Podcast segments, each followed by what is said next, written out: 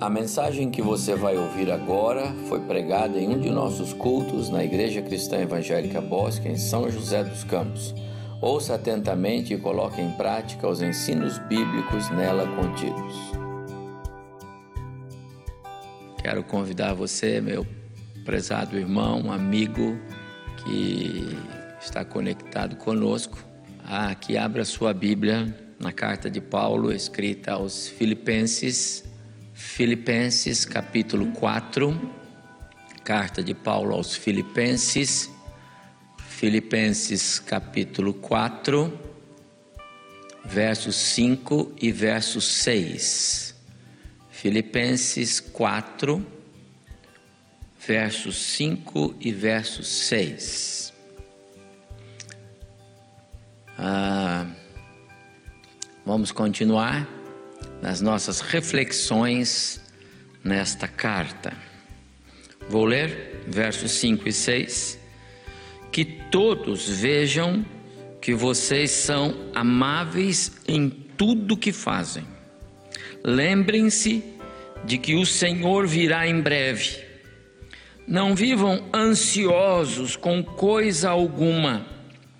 Em vez disso, orem a Deus, pedindo aquilo de que precisam e agradecendo-lhe por tudo que ele já fez.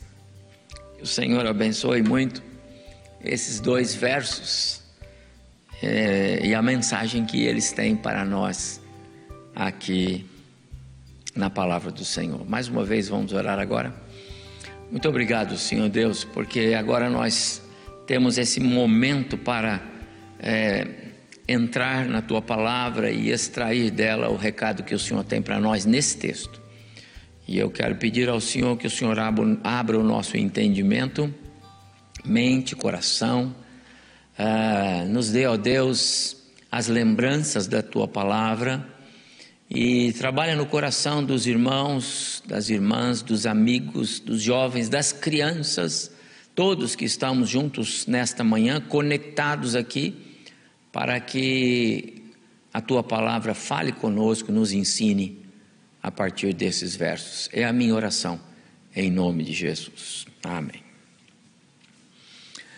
Esta é a terceira mensagem que estamos trabalhando neste capítulo 4. Paulo está fazendo suas últimas considerações, seriam as suas recomendações finais àquela igreja amada, a igreja é, a qual ele é, escreveu com tanto carinho, com tanto afeto, esta carta que nós estamos já há alguns domingos nela meditando.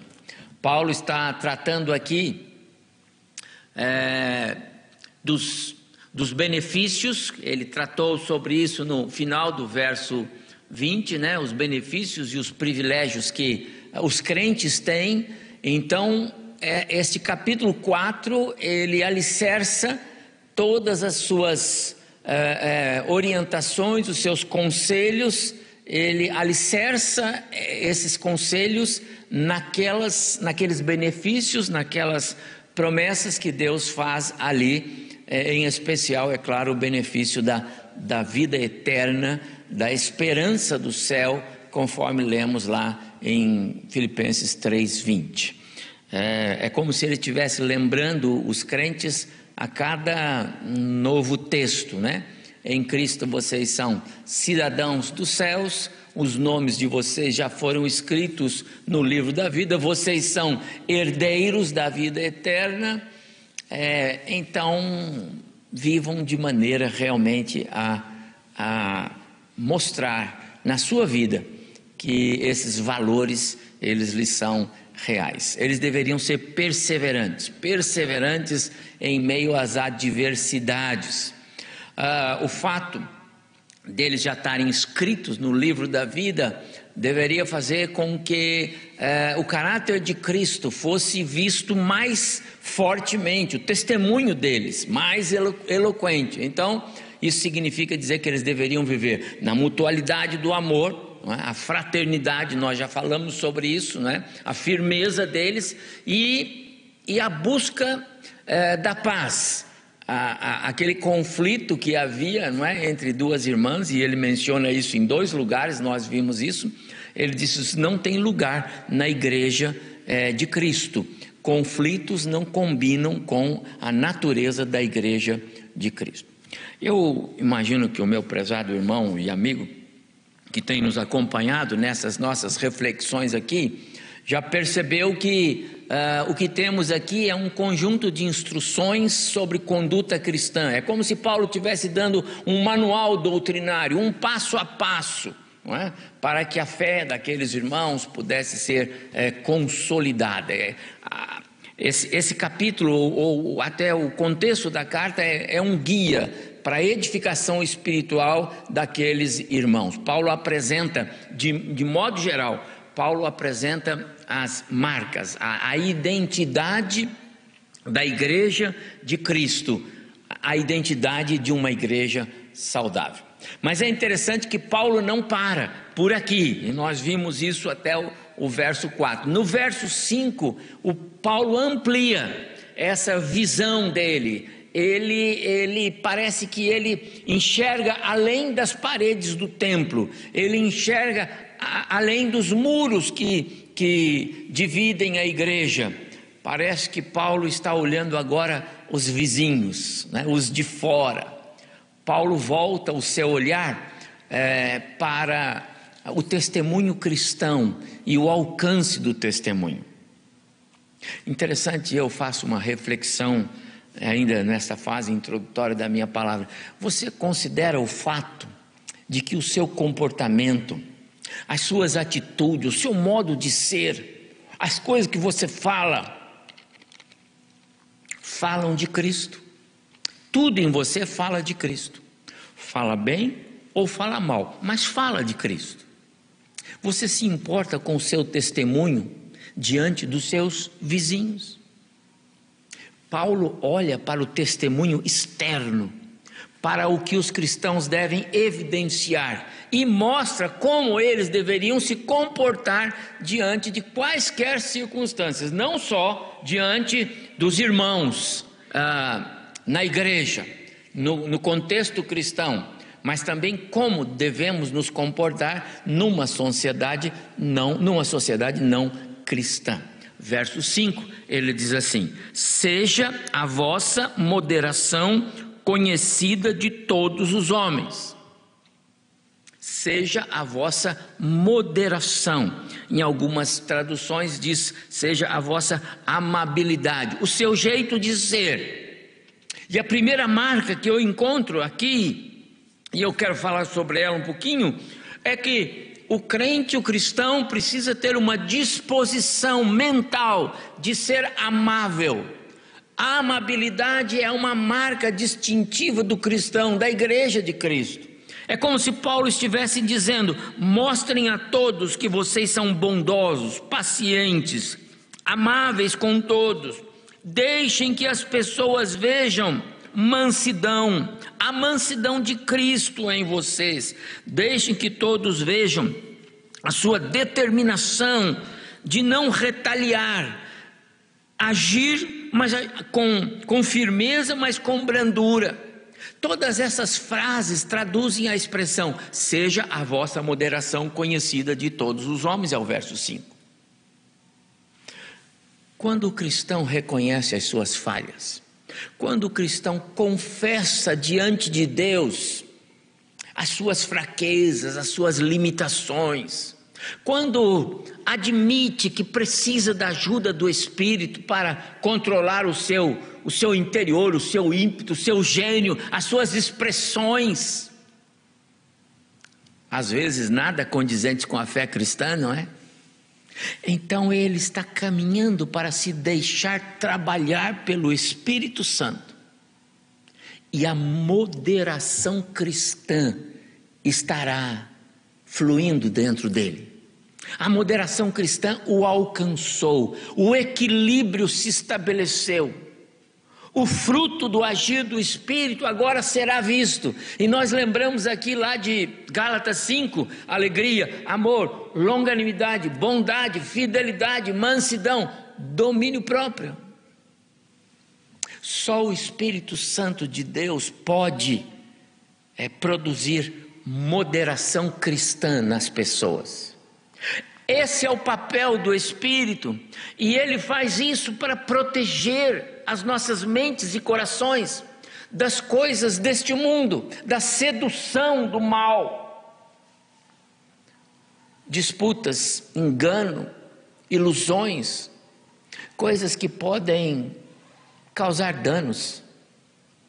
Essas coisas, ainda que possam parecer sem valor, Muitas vezes elas nos trazem angústias, preocupações demasiadas e elas levam à ansiedade da alma, e a ansiedade da alma impede a comunhão com Deus.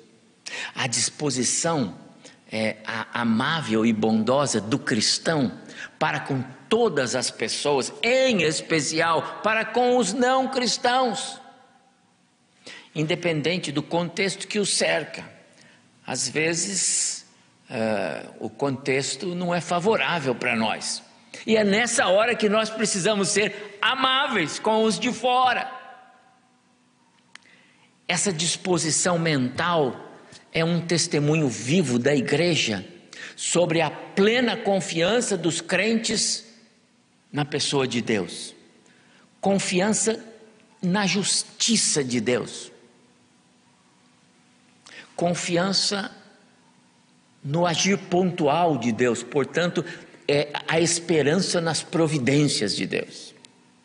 A moderação, meus amados irmãos, é um forte e eloquente testemunho da fé cristã em qualquer tempo. E eu quero dizer para você, meu prezado irmão, em Cristo, a moderação, a amabilidade, o ser bondoso, o ser amável, está ao alcance de todos os homens. Afinal, se até mesmo pessoas rudes, sisudas, difíceis de se relacionar, sabem muitas vezes é, serem amáveis, porque o cristão não seria amável o tempo todo. O tempo todo, em qualquer circunstância. Vem uma pergunta aqui você é amável com as pessoas? Você se julga moderado com as pessoas? Se você tem dificuldade nessa, nessa área, meu amado irmão, meu amigo, eu, eu quero sugerir você a consultar as páginas da Bíblia. É, é, vai ler o que Davi escreveu no Salmo 139, lá nos, nos últimos versos do Salmo 139. Peça ao Senhor para sondar o seu coração, provar os seus pensamentos, mostrar a você se há algo em seu modo de ser que está é, ofendendo a santidade de Deus, se há algo que está prejudicando a justiça de Deus, o padrão moral de Deus. E peça a Deus para te conduzir em caminhos que levam à eternidade. Moderação é marca de qualidade na igreja de Jesus. Paulo continua ainda no verso 5 e ele vai passar para a segunda marca.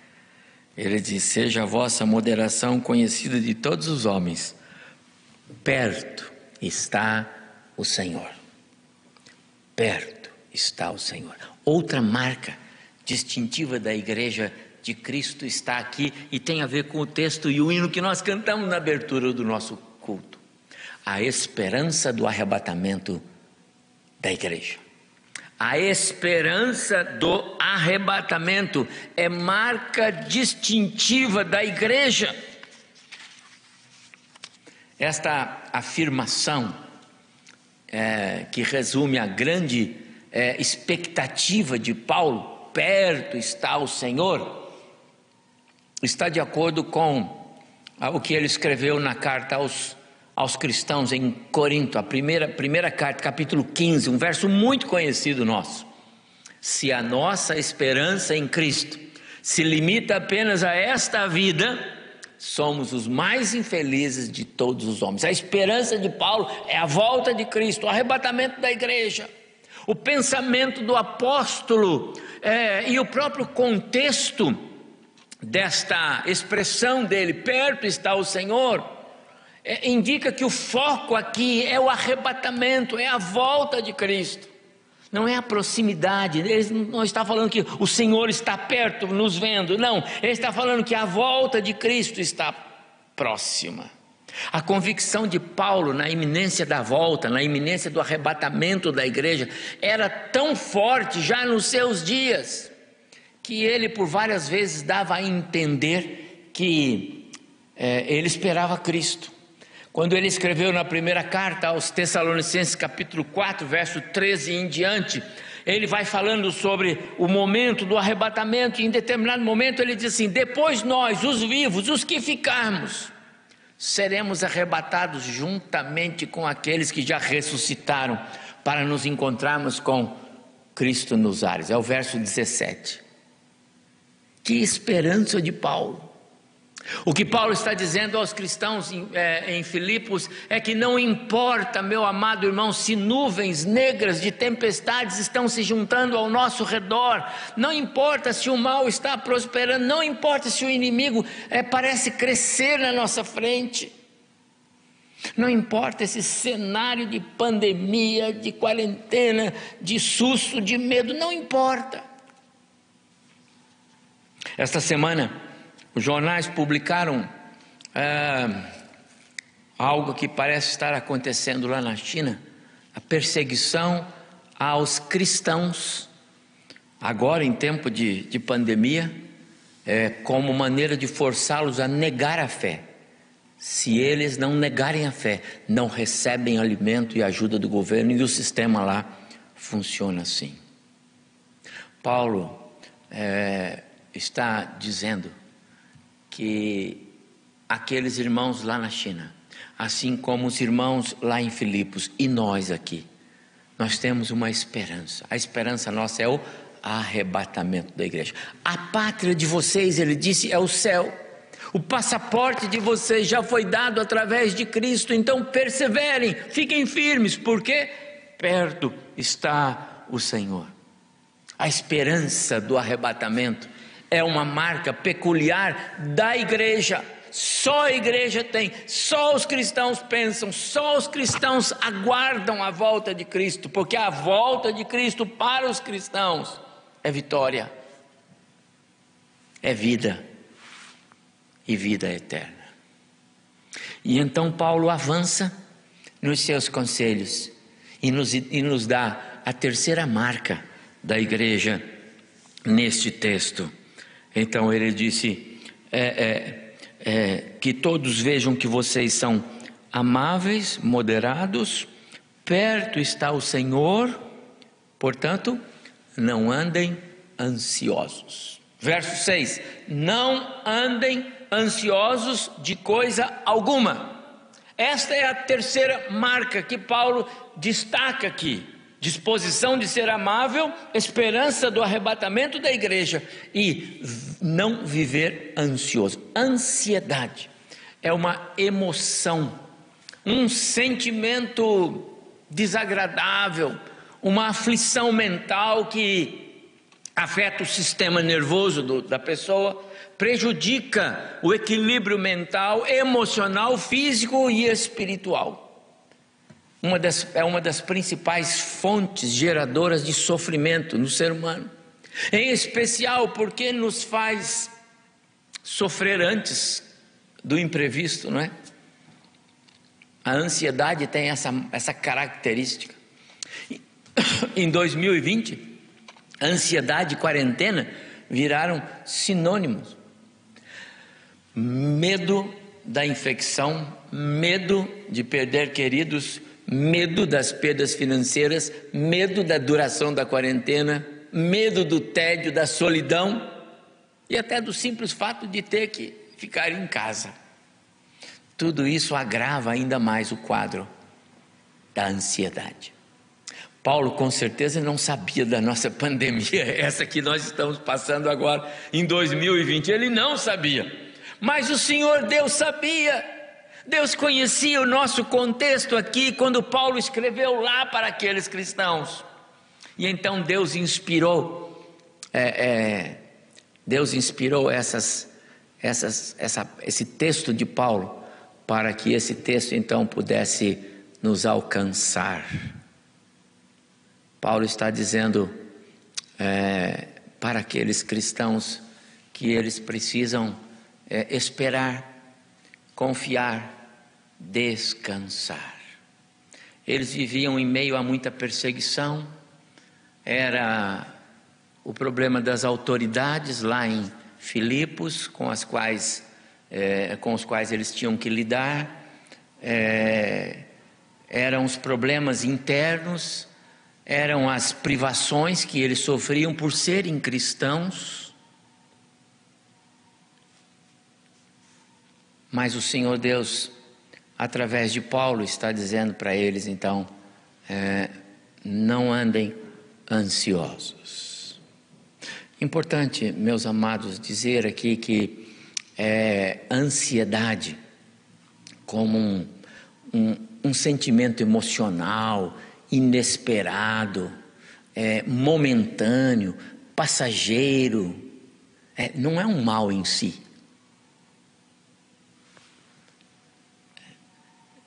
Nós somos, por natureza, né, preocupados. A ansiedade em si, ela não é um mal, mas o viver ansioso, sim. Segundo informações da Organização Mundial da Saúde, nós, os brasileiros, somos o país mais ansioso do planeta. Maior percentual de, de, de, de, de pessoas ansiosas está aqui. E agora agravado por causa da pandemia. Por isso, a palavra de Deus nos dá esta, esta, esta, essa recomendação, este conselho não vivam, não andem, não fiquem demasiadamente preocupados. Não andar ansioso tem de ser uma atitude própria dos cristãos. É, é, é um relevante testemunho de fé e de dependência de Deus. É uma forte afirmação cristã de paz, tendo como base as promessas bíblicas que temos em Cristo. O cristão ansioso não consegue perceber a presença de Cristo, a presença dos raios da luz de Cristo, que chegam para ele no meio da escuridão, ele não vê. O cristão ansioso não pode sentir a aproximação de uma calmaria no meio da tempestade, ele não consegue, ele está sempre na tempestade. O segredo é confiar em Deus, abrir mão do querer é, é, cuidar do amanhã. E sabe por quê, meu amado irmão? Porque nós não podemos cuidar do amanhã. Então, Paulo nos diz: a, a ansiedade precisa é, é, dar lugar à paz no coração do homem, do cristão, porque a ansiedade não nos deixa sequer desfrutar daquilo que temos. Quando Salomão escreveu é, é, em Provérbios capítulo 12, versículo 25, ele diz assim: a ansiedade no coração do homem o abate, rouba-lhe a felicidade, leva-o à depressão. Não podemos nos deixar ser dominados pela ansiedade. Quando alguém é dominado pela ansiedade, certamente será derrotado por ela. A ansiedade não tem espaço na vida do cristão, porque ela não nos deixa desfrutar daquilo que temos em Cristo. Em segundo lugar, a ansiedade ela desequilibra os sentidos da alma e a gente erra o alvo. O ansioso erra o alvo. É como o atirador que treme na hora de atirar. A ansiedade, ela suscita o medo, e muitas vezes um medo infundado. A sociedade é como uma nuvem que desce, encobrindo a, a nossa visão. Ela afronta a providência de Deus, a fidelidade de Deus, a pessoa de Deus. Ela não nos deixa crer, não nos deixa esperar no Deus das promessas. A ansiedade, ela desequilibra os sentidos da alma e nós erramos o alvo. Em terceiro lugar, a ansiedade, ela desorienta o senso de prioridades. Quando o Senhor Jesus disse: Qual de vós, por ansioso que esteja, pode acrescentar um côvado ao curso da sua vida? Ele estava dizendo que nós não conseguimos enxergar o que devemos ou não amanhã, porque está fora do nosso alcance. Por causa da ansiedade, o nosso modo de agir, as nossas ações, elas obedecem a instintos e não à razão. A ansiedade nos faz querer tomar decisões que não são nossas. A ansiedade tende a nos colocar no controle da situação e que nós não sabemos controlar. A ansiedade desorienta o, sim, o senso de prioridades. Não andeis ansiosos, diz Paulo. Em quarto lugar, a ansiedade gera um enorme desperdício de energia. Amados irmãos, ah, o ansioso é, perde energia com coisas vãs. Você sofre em demasia e, na maioria das vezes, por nada. Não andeis ansiosos, diz Paulo. Havia um homem que ficava irritado porque o seu vizinho tinha um galo que cantava nas madrugadas. E então, certa vez ele foi lá para discutir e conversar com o dono do galo, e no meio daquela discussão calorosa, é, o vizinho, o dono do galo, disse para ele: Mas senhor, o meu galo canta duas, três vezes lá pelo meio da madrugada. E o, o cidadão disse para ele: Se o senhor soubesse o quanto eu sofro esperando o galo cantar. Meus amados irmãos, às vezes nós estamos como esse cidadão, desperdiçando energia, sofrendo por antecipação. Nós antecipamos a chegada do que é negativo e às vezes o negativo não vem, e invariavelmente isso faz muito mal para nós. Jesus, no Sermão do Monte, no capítulo 6, deixou muito claro: não andem ansiosos de coisa alguma, não se deixem dominar pela ansiedade, o vosso Pai Celestial sabe das coisas que vocês precisam. A ansiedade milita contra a nossa alma e contra o nosso corpo físico. Ansioso meu amado irmão, anota isso. É um termo que indica falta de confiança na proteção e no cuidado de Deus. Não andeis ansiosos, diz Paulo. É marca que identifica a igreja, o cristão. Caminhando aqui para o final da minha palavra. Vejam como Paulo conclui este verso 6. Não andeis ansiosos. Em tudo, porém, em tudo, porém, sejam conhecidas diante de Deus as vossas necessidades e orem sempre com o coração agradecido. Meu amado irmão, meu amigo, é fato que Cristo veio a este mundo para nos salvar, para nos salvar da morte eterna, do pecado, da condenação que pesava sobre nós, da separação de Deus. Cristo veio para nos levar de volta para Deus, verdade. Mas, eu devo dizer, com certeza, a morte e a ressurreição de Cristo também tem para nós valor no nosso dia a dia.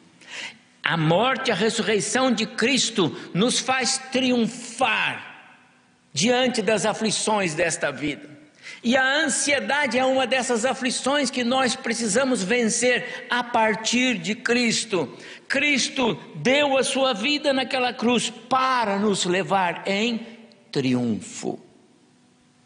Jesus disse lá em João capítulo 10, verso 10: O ladrão vem para roubar, matar e destruir. Eu vim para que tenham vida e a tenham em abundância. Se você já recebeu a graça salvadora de Deus, agora mesmo examine o seu coração. Veja se essas marcas que Paulo menciona nesses dois versos estão presentes em você. Disposição de ser amável, esperança no arrebatamento da igreja e não viver ansioso. Elas estão presentes. Essas marcas lhe darão equilíbrio no seu caminhar. O cristão precisa é, trabalhar essas marcas no seu ser. Mas se você ainda não tem Cristo como seu Senhor e Salvador, eu quero desafiar e convidar você agora mesmo a orar ao Senhor, a declarar ao Senhor o seu arrependimento, a pedir a Ele que é, o perdoe, que lhe dê a graça salvadora na pessoa de Cristo Jesus. Que ele se volte para você, que ele queira salvá-lo, dando-lhe a vida eterna. Faça isso agora mesmo.